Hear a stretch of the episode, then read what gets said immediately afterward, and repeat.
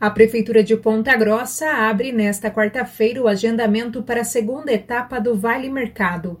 O auxílio deve atender mais 4.250 famílias que se enquadram nos critérios para receber o benefício de 150 reais. Na semana passada, o município divulgou um balanço da primeira fase do programa. Segundo a Secretaria de Agricultura, desde abril, cerca de 2.800 famílias em situação de vulnerabilidade tiveram acesso ao crédito, totalizando mais de 400 mil reais, e 20% dos cadastros foram negados. No dia 19, um novo agendamento será aberto no site oficial da Prefeitura de Ponta Grossa. O cidadão que fizer o cadastro deverá comparecer ao local e data marcada com a documentação para aprovação. O Vale Mercado faz parte das ações do programa Retoma PG e dá direito às pessoas em situação de insegurança alimentar receberem o crédito de 150 reais para compras nas unidades do mercado da família. Bárbara Brandão, repórter de CB CBN